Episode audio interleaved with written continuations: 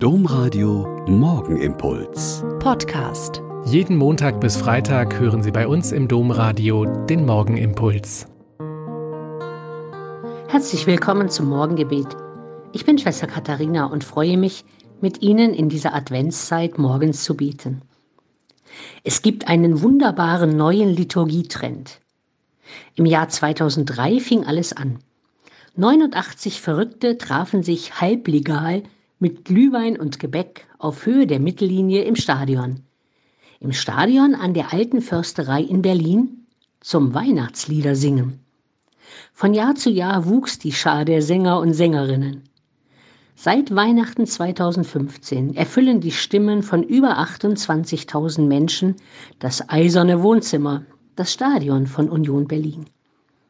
Das Weihnachtssingen ist inzwischen ein generations- und vereinsübergreifendes Ereignis. Pfarrer Kastner trägt die Weihnachtsgeschichte vor, der Chor eines Gymnasiums gibt Ton und Takt an und eine kleine Bläsergruppe sorgt für festlich fröhliche Klänge. Liederbuch und Kerzen gibt es gratis. Eine kleine Spende für die Nachwuchsarbeit des Vereins ist willkommen. Und das Ganze hat Schule gemacht.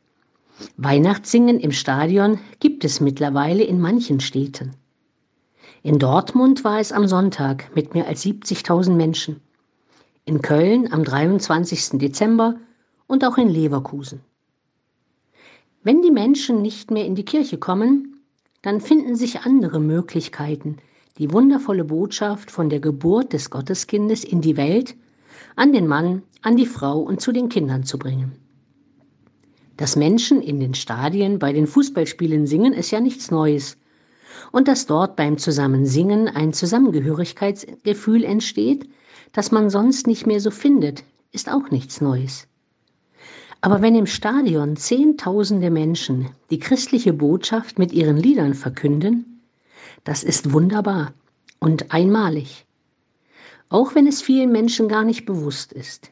Die alten und neuen Lieder verkünden auf ihre Weise, dass Gott die Menschen liebt und ihnen nahe sein will. Keine Sorge, ich will die festlichen Weihnachtsgottesdienste in den geschmückten Kirchen und Kapellen nicht abschaffen und schön gefeierte Liturgien in ihren strengen, festen Formen nicht missen.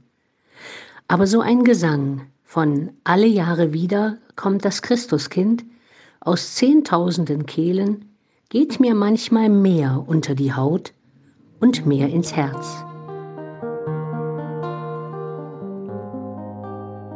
Der Morgenimpuls mit Schwester Katharina, Franziskanerin aus Olpe, jeden Montag bis Freitag um kurz nach sechs im Domradio.